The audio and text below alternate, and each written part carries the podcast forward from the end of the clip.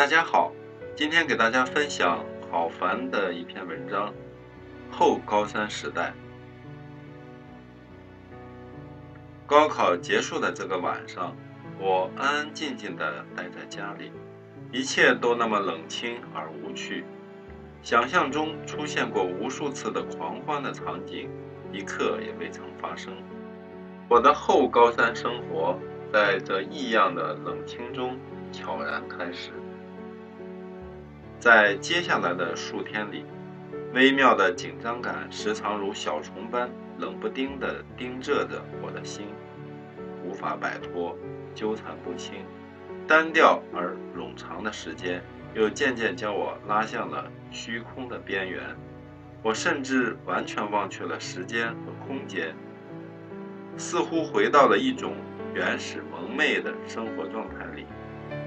我没有因为骤然的放松而失重，反而更加精力充沛，只是无处释放罢了。回头想想，这样的生活多过一天都是罪过。母亲实在无法容忍我的颓废与无所事事，强拉着我去了不远的一座小城。同行的几个中年妇女都是信佛之人。提议到当地有名的西兴寺去捐些香火。母亲无向佛之心，但到了这样的地方，自然也就虔诚起来。早已花了二十块钱买了一柱所谓的金榜题名香，不由分说地递到我手中。在数次扑灭烛火之后，手中的香终于点燃了，散发出。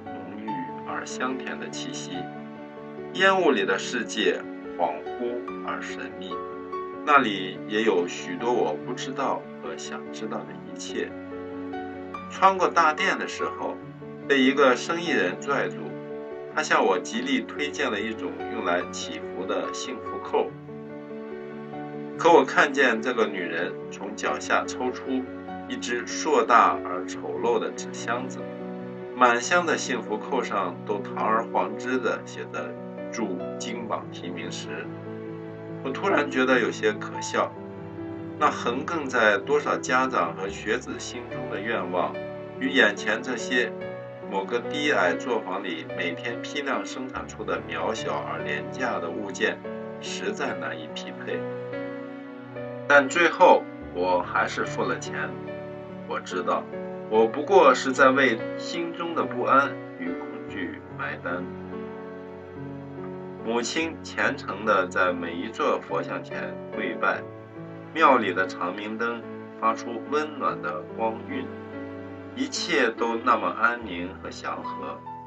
母亲并未细说她的愿望，但我知道，每一个都与我有关，都与高考有关。后高三时代的生活。不过就是努力让自己浸泡在梦想和意念之中，战战兢兢地活着。还好有人如此的陪伴着，不着声色。公布成绩的那天，我在外地，母亲打来电话，问我是否想提前知道分数。我只说一定要等我回来。我赶回家时，早已暮色四合。没有任何好或不好的预兆，家里平静的让人窒息。我拨通查询电话，只有不合时宜的占线声。母亲坐在我身边，安静地看着我。每每到了这样伤筋动骨的时刻，我常能显出异常冷静，甚至是冷漠。有那么一瞬间，我几乎以为我只是在联系一位久未谋面的老朋友罢了。这样的场景应该在梦里出现过无数次，但没有一次如此刻骨铭心。这样的折磨一辈子一次就够了。所幸的是，结果随了人愿。母亲早已笑靥如花，眼里噙着时隐时现的泪水，宛如秋水，眼角的鱼尾纹如初夏盛开的玫瑰，在那一刻撩动了我。年少的心，我突然觉得，所有的努力和期望，不过就是为了这一刻，和这个女人眼里的那一汪秋水。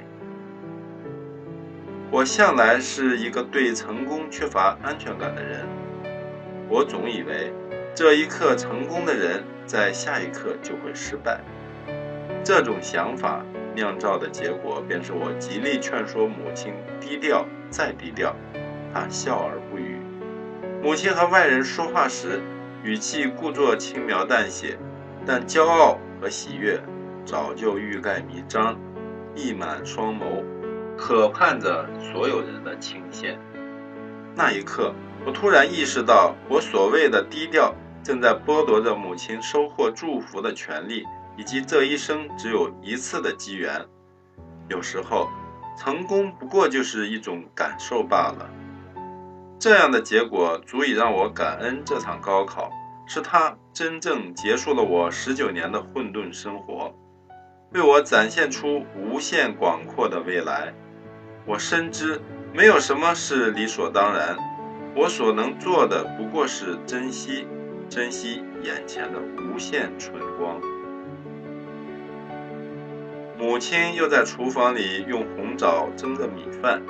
再将绽开的红枣仔细地埋进我的碗里，直到溢出甜味儿来。那一刻，包括后来的日子里，我都明白，此刻生活的甜香，足以消融过往的所有苦涩。一枚红枣，穿起了我的后高三时代。其实那天我在你之前就知道了结果。夜里。母亲对我轻声细语。这篇文章来自中学语文，有三节。谢谢收听，祝所有高考的同学们金榜题名。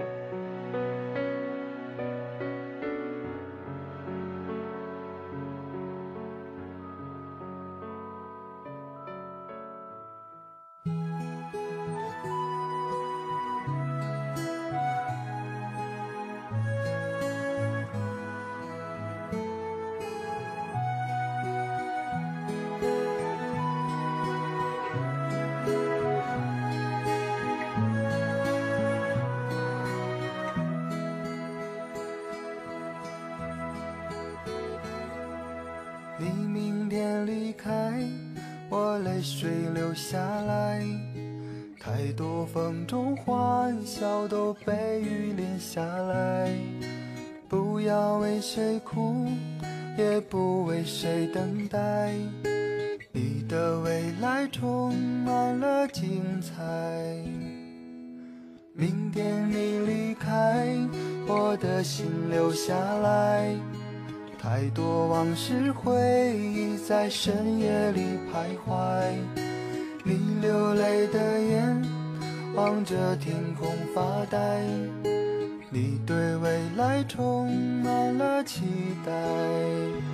你的悲伤收起来，你的欢乐留下来，你的快乐身影在我脑海中徘徊。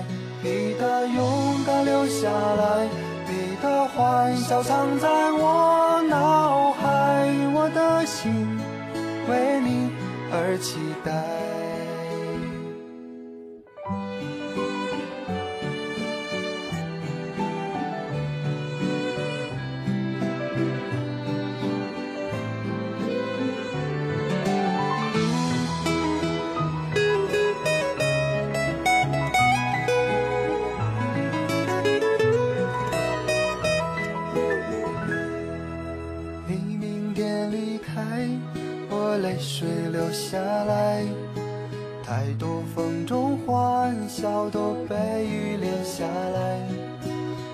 不要为谁哭，也不为谁等待。你的未来充满了精彩。你的欢乐留下来，你的歌声唱起来，你的美妙声音在我耳旁里徘徊。你的自信装起来，你的精彩随着我期待，我的心为你而期待。你的悲伤收起来，你的欢乐留下来，你的快乐身影在我脑海中徘徊，你的勇敢留下来，你的欢笑藏在我脑海，我的心为你而期待。我的心留下来。你的未来充满了精彩。